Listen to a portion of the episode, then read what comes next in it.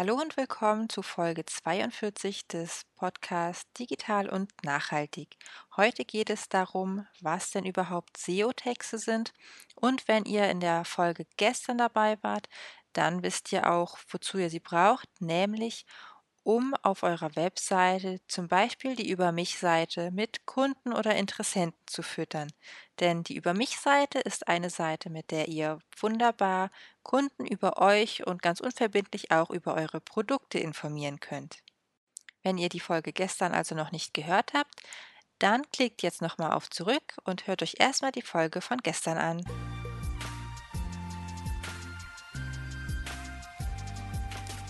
Hey, schön, dass ihr hier seid. Ich bin Julia von Helix Green Media und wir sind die Digitalstrategen für nachhaltige Unternehmen. In Digital und Nachhaltig erfahrt ihr alles, was ihr wissen müsst, um euer nachhaltiges Business in die digitale Welt zu bringen. Wunderbärchen, ihr wisst jetzt also, was ihr Tolles mit eurer Über mich-Seite anfangen könnt. Und damit ihr auf eurer Über mich-Seite auch möglichst organisch Traffic bekommt, geht es heute darum, was denn überhaupt SEO-Texte sind. Denn über SEO-Texte gibt es die ein oder andere, naja, nicht äh, Lüge, aber ich sag mal den ein oder anderen Mythos, den ich hier heute mal aufräumen möchte. Denn wir fangen jetzt erstmal damit an, was SEO-Texte denn nicht sind. SEO-Texte bedeutet nicht, dass ihr jetzt anfangt, eure bestehenden Texte oder neue Seiten anzulegen auf denen unfassbar viele Keywords gestapelt werden. Also ihr fangt jetzt nicht an und wollt jetzt Friseursalon auf eurer Seite von oben bis unten vollklatschen, damit quasi ganz oft der Begriff da ist, um sicherzugehen, dass Google auch versteht, dass ihr ein Friseursalon seid. Darum geht es überhaupt nicht. Das ist ein Einwand, den höre ich viel zu oft, wenn es darum geht, eine Seite suchmaschinenfit zu machen denn ja, wir neigen oft dazu, so als Menschen, wie wir ja von der Schule geprägt werden, dass wir das Keyword, um das es geht, oft möglichst ja umschreiben. Wir arbeiten in der Schule viel mit Synonymen und da lernen wir dann natürlich auch genau das immer anzuwenden. Und da wir 10, 12, 13 Jahre lang gelernt haben, vielleicht wenn man dann noch studiert hat, sogar noch länger, dass Synonyme benutzen, was richtig Gutes ist, machen wir das oft, oft auch auf unseren Webseiten. Das ist aber nicht so gut, wenn es darum geht, wirklich klar zu kommunizieren, worum es geht.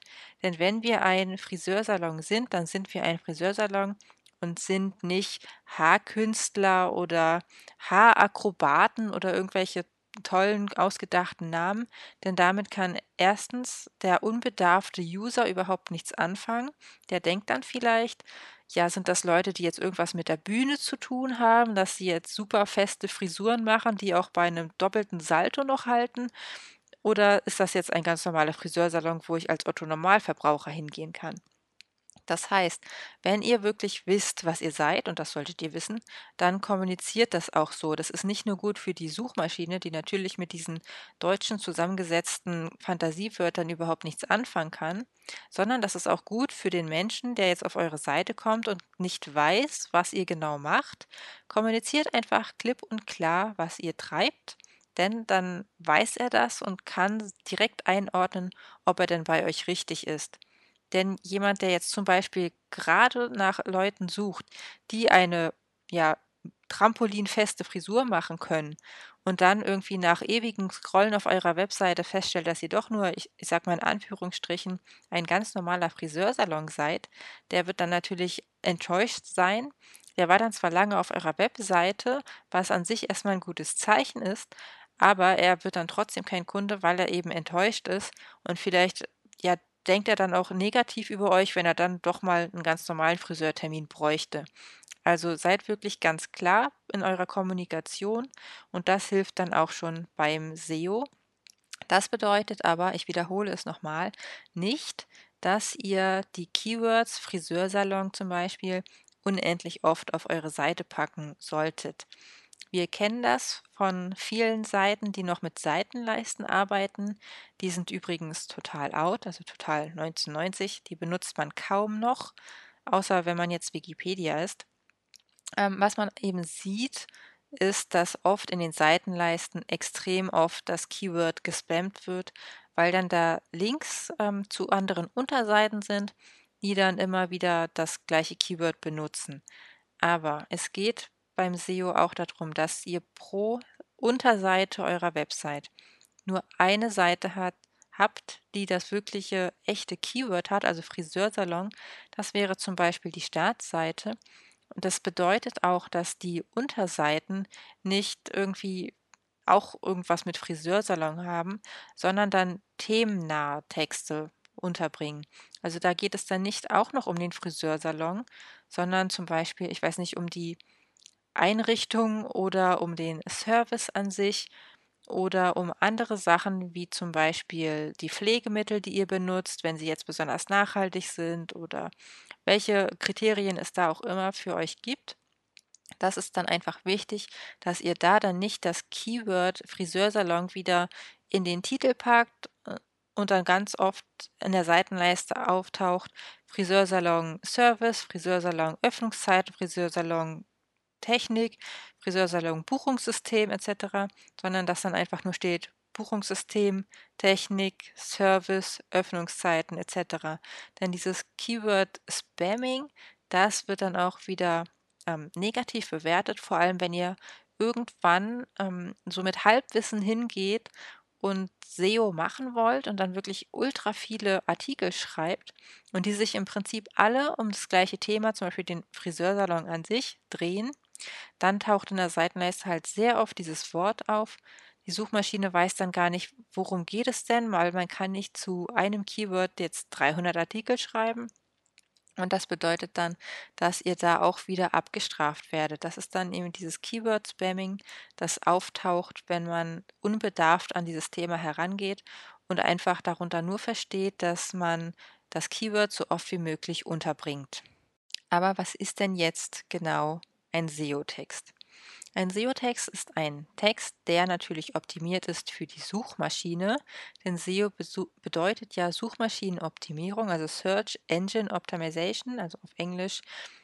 Und ein Text, der für die Suchmaschine optimiert ist, der ist auch für den Nutzer optimiert, denn die Suchmaschine betrachtet jede Seite aus Sicht eines Benutzers. Deswegen steht der Benefit für den Benutzer immer im Vordergrund. Das heißt, ihr könnt hingehen und sagen, oder euch die Frage stellen, was könnte sich jemand fragen, der uns noch nicht kennt, der vielleicht bei uns einen Termin buchen möchte oder erstmal rausfinden muss, wofür er uns überhaupt braucht, wenn es jetzt nicht so was Eindeutiges ist wie ein Friseursalon zum Beispiel. Wenn ihr jetzt beispielsweise eine Wertermittlung verkauft als Dienstleistung, dann wissen die Kunden vielleicht gar nicht, wann wird das eingesetzt. Darf ich mir überhaupt einen Gutachter besorgen oder einen Wertermittler, ist das überhaupt genehmigt? Darf ich das? Muss ich da irgendwas für beachten? Dauert das besonders lange? Ist das besonders teuer? In welchen Fällen wird das vielleicht sogar gefördert? In welchen Fällen darf ich das nicht machen? In welchen Fällen muss ich jemanden nehmen, der vom Staat beauftragt wird? Lauter solche Sachen könnt ihr dann natürlich erstmal beantworten. Und wenn diese Fragen ausführlich beantwortet sind, dann ist der Text auch gut für die Suchmaschine geeignet. Natürlich solltet ihr dann da auch hingehen, wenn ihr jetzt diese eine Unterseite zum Beispiel für das Thema Wertermittlung optimiert, dann sollte natürlich relativ, also nicht relativ häufig, aber in einem bestimmten Maß oft das Wort Wertermittlung drin vorkommen. Wie gesagt, ihr solltet dann nicht um den heißen Brei herumreden und das in jedem Satz anders titulieren, sondern dann wirklich auch sagen, in der Wertermittlung geht es hier und da und dort rum und dann einfach darüber schreiben und dann vielleicht im nächsten Absatz die Überschrift wählen, für wen ist eine Wertermittlung geeignet. Das heißt, ihr versteht das Prinzip, man nimmt wirklich das Kind bei der Hand, man ähm, nennt das Wort wirklich wortwörtlich, so wie man es sucht und dann wissen die Leute auch, worauf sie sich einlassen. Ein ganz wichtiges Tool für SEO-Texte ist natürlich auch, dass ihr wisst, was die Leute überhaupt suchen. Denn es bringt nichts, wenn ihr euch jetzt irgendwelche wichtigen, schönen Fragen aus den Fingern saugt. Ihr müsst auch schauen, was wird wirklich im Internet gesucht. Und dafür gibt es Tool wie zum Beispiel den KW-Finder. Den kann ich euch auch nochmal in den Show Notes verlinken. Und wenn ihr dann dort euer Hauptkeyword eingebt, zum Beispiel Friseursalon oder Wertermittler, dann spuckt dieses Tool Fragen aus, die andere Nutzer am Internet bereits häufig gestellt haben. Und es gibt ja dieses Autocomplete, das ihr vielleicht schon bei Google gesehen habt. Das heißt, die sehr häufig gestellten Fragen, die werden auch erstmal so da ja, vervollständigt, wie das viele andere Menschen machen. Das heißt, wenn ihr jetzt nicht direkt in ein Tool investieren möchtet, dann könnt ihr auch erstmal schauen, was spuckt die Suchmaschine mir da als häufig gestellte Fragen aus und die könnt ihr natürlich auf euren Seiten beantworten. Was ihr dann allerdings beachten solltet, ist, dass natürlich jeder Zugriff auf diese Autocomplete-Fragen hat, also die autovervollständigten Fragen. Das heißt, sie werden auf sehr vielen Seiten von Mitbewerbern wahrscheinlich auch beantwortet werden. Wenn ihr jetzt einen Schritt professioneller werden wollt, dann nehmt ihr so ein Tool oder lasst es von einer Agentur eures Vertrauens auswerten und dann könnt ihr euch einen Redaktionsplan erstellen und dann kontinuierlich immer mehr von diesen Fragen, die da gestellt werden, beantworten. Die könnt ihr dann natürlich auch so sortieren, dass ihr zuerst die Fragen beantwortet, die besonders häufig gefragt werden, oder ihr könnt auch so sortieren, dass ihr erst die Fragen beantwortet, wo es relativ einfach ist, in den Rankings der Suchmaschine weiter oben zu landen weil zum Beispiel nicht so viele Mitbewerber diese Fragen beantworten. Da müsst ihr dann natürlich abwägen, welche Fragen könnt ihr denn leicht aus dem Ärmel schütteln, also welche Antworten, wo müsstet ihr vielleicht recherchieren, was könnt ihr gar nicht beantworten, weil ihr das gar nicht so anbietet. Da muss man natürlich immer ein bisschen abwägen. Da kann euch die Agentur wahrscheinlich auch nicht so sehr helfen. Da müsst ihr dann eben dann, wenn ihr einen Contentplan bekommen habt, auch vielleicht mal ein Veto einlegen und sagen, halt stopp, das ist nicht unser Themenbereich, darüber sollten wir nicht schreiben.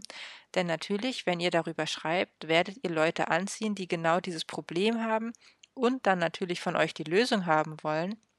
Wenn ihr die Lösung jetzt aber gar nicht anbieten könnt oder wollt, weil es zum Beispiel auch um Haftungsfragen geht, dann lasst davon lieber die Finger.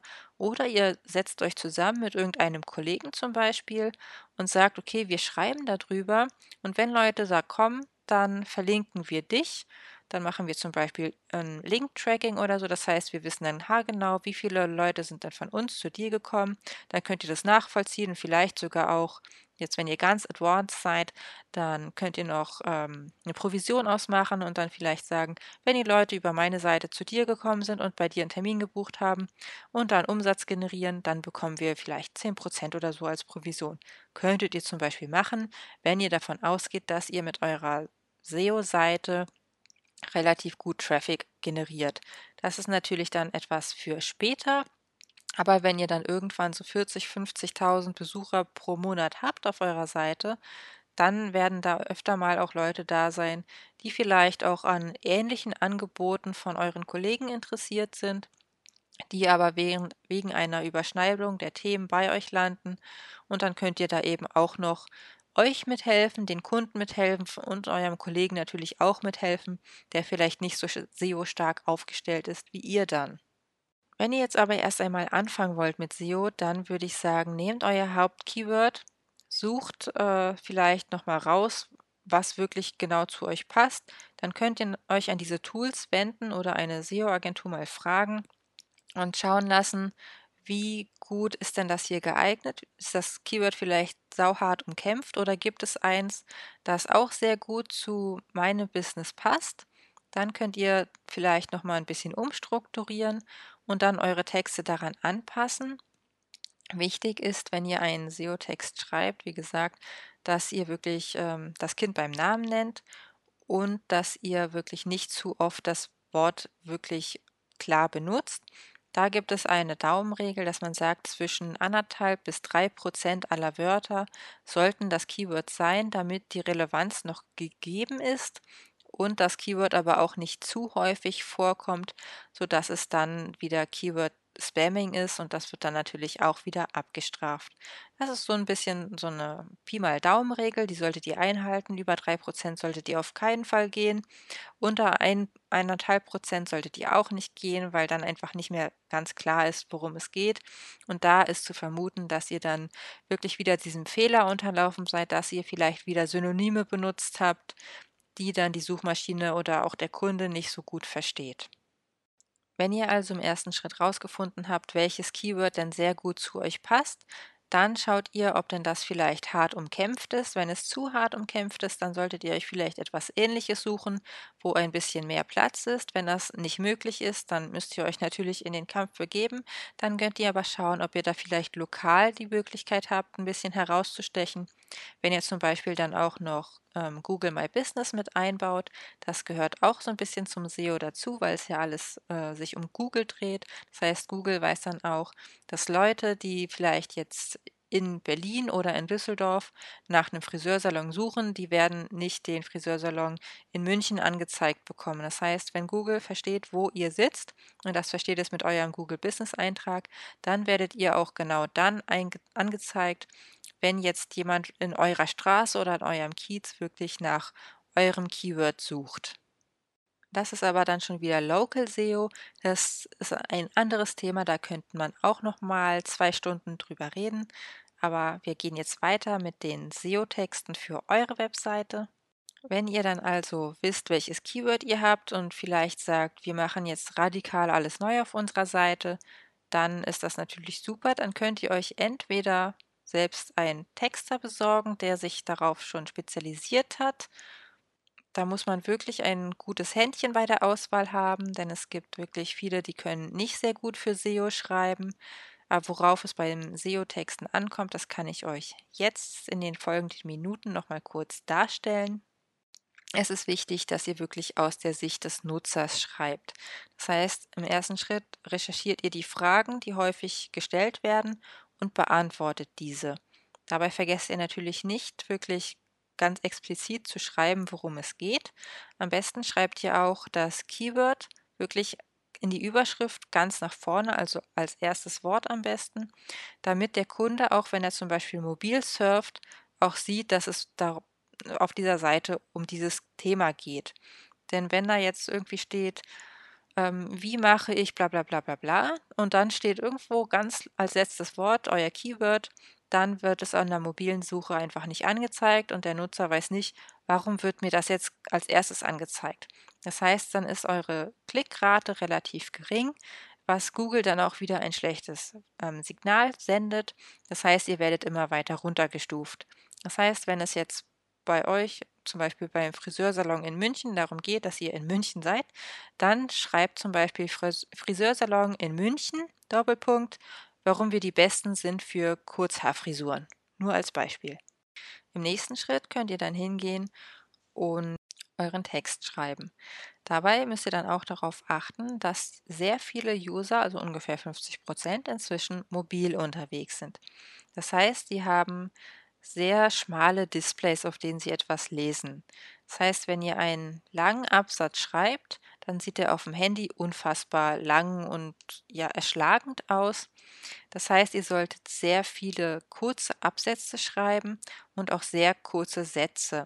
Denn auf einem Display ist es sehr schwierig, lange Sätze zu verfolgen, lange Zeilen zu lesen. Da springt der Blick immer mal hoch und runter. Man ist ja auch immer mal abgelenkt. Man liest ja dann meistens irgendwie unterwegs oder wenn man auf der Couch liegt. Das heißt, die Sätze sollten wirklich kurz sein, die Absätze auch, damit man immer so ein Texthäppchen hat, dann einen Absatz und dann das nächste Texthäppchen. Das macht es einfach sehr viel einfacher zu lesen. Außerdem haben die Menschen aktuell eine relativ kurze Aufmerksamkeitsspanne. Das heißt, ihr solltet euch darin üben, sehr kurze Sätze zu schreiben. Das ist etwas, das fällt mir persönlich extrem schwer, weil ich selbst auch sehr verschachtelte lange Sätze denke. Das habt ihr vielleicht im Podcast schon mitbekommen. Das heißt, Dinge zu kürzen ist bei mir wirklich eine Herausforderung. Ich mache das deswegen immer so, dass ich am Anfang erst einmal meine ganzen Informationen so niederschreibe, wie sie aus meinem Kopf rauskommen, und dann gehe ich durch den ganzen Text nochmal durch und zerhacke quasi jeden Satz und setze überall einen Punkt, wo man denn ein Komma durch einen Punkt zum Beispiel ersetzen könnte. Das ist dann im Endeffekt relativ oft so.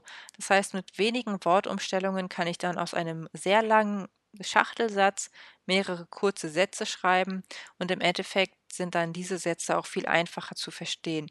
Das heißt, wenn man den, hm, den Absatz oder eure Seite nur mal so ein bisschen überfliegt, wenn man gerade im Bus sitzt, zum Beispiel, dann hat man auch noch die Chance, den Inhalt wirklich aufzunehmen. Generell ist es auch so, dass ihr euch relativ kurz fassen solltet, denn die Menschen möchten einfach schnell auf den Punkt erfahren, woran sie sind. Und dann solltet ihr zu jeder Frage euch möglichst kurz fassen. Natürlich solltet ihr aber ausführlich sein. Das heißt, ihr solltet keine wichtigen Informationen weglassen. Aber genau, fasst euch einfach kurz, so kurz wie es geht und so lang wie es nötig ist. Also den Spruch kennt ihr vielleicht und der zählt beim SEO auf jeden Fall. Ich stelle mir das meistens ein bisschen so vor, dass man versucht, mit einem zehnjährigen Kind zu reden, dass man ihm kurze Sätze vorgibt und wenn es die dann versteht, dann ist der Text auch gut für SEO gemacht, denn man muss hier irgendwie ja auch beachten, dass man quasi den Text, den man schreibt, für den dümmsten anzunehmenden User schreibt. Das heißt wirklich, stellt euch vor, da ist ein ähm, junges Kind, das noch nicht so aufnahmefähig ist und vielleicht auch noch nicht so gut Deutsch oder jemand, der Deutsch vielleicht gar nicht als Muttersprache hat, dann schreibt er relativ kurze, einfache Sätze. Das wird sich auf jeden Fall auszahlen. In der nächsten Folge geht es darum, wie viel denn eine Webseite kostet. Das ist eine sehr häufig gestellte Frage und ich kann euch jetzt schon sagen, es handelt sich um einen Preis zwischen 500 bis 500.000 Euro. Wie es zu diesen Abstufungen kommt, das erfahrt ihr in der nächsten Folge. Also abonniert diesen Podcast und schaltet morgen wieder rein. Ciao! Natürlich sind wir nicht nur in unseren Episoden für euch da. Wenn ihr konkrete Pläne, Herausforderungen oder Ziele habt, dann steht euch unsere Agentur mit all ihrem Herzblut, ihrer Expertise und ganz viel veganem Kuchen zur Verfügung. Kontaktiert uns einfach unter helixgreenmedia in einem Wort.com. Wenn euch diese Episode gefallen hat, dann tut uns doch etwas Gutes und teilt digital und nachhaltig mit euren Unternehmerfreunden oder hinterlasst uns eine liebe Bewertung auf Apple Podcast oder Google My Business.